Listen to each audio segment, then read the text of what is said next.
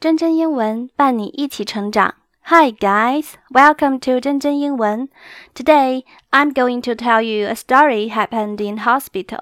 今天我给大家讲一个发生在医院的故事。Okay, here we go. A man hasn't been feeling well, so he goes to his doctor for a complete checkup. Afterward, the doctor comes out with the results. I'm afraid I have some very bad news.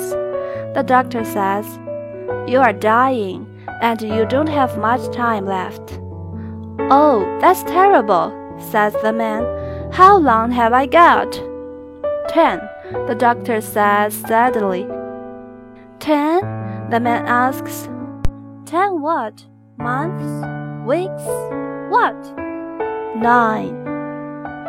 Okay, now I will translate the story for you. A man hasn't been feeling well, so he goes to his doctor for a complete checkup. 一哥们儿感觉身体不舒服，他到医院做了一个全面的检查。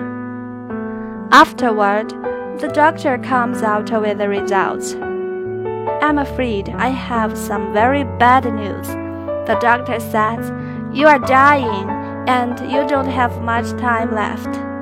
结果出来后，医生拿着检查结果说：“我有一个坏消息告诉你，兄弟，做好心理准备，想吃点啥就吃点啥吧。” Oh, that's terrible, says the man. How long have I got?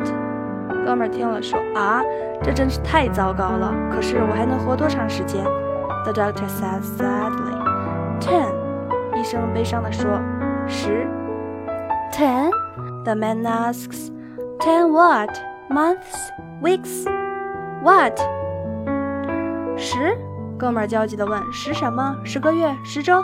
还是？Nine, doctor says. 医生说九。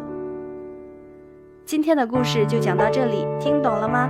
如果你恰好也正在使用喜马拉雅 App 收听，搜索“真真英文”就可以听到更多有趣的故事。期待你的留言或者私信。If you like this program, please search and subscribe 真真英文 and feel free to leave a message to me. See you next time.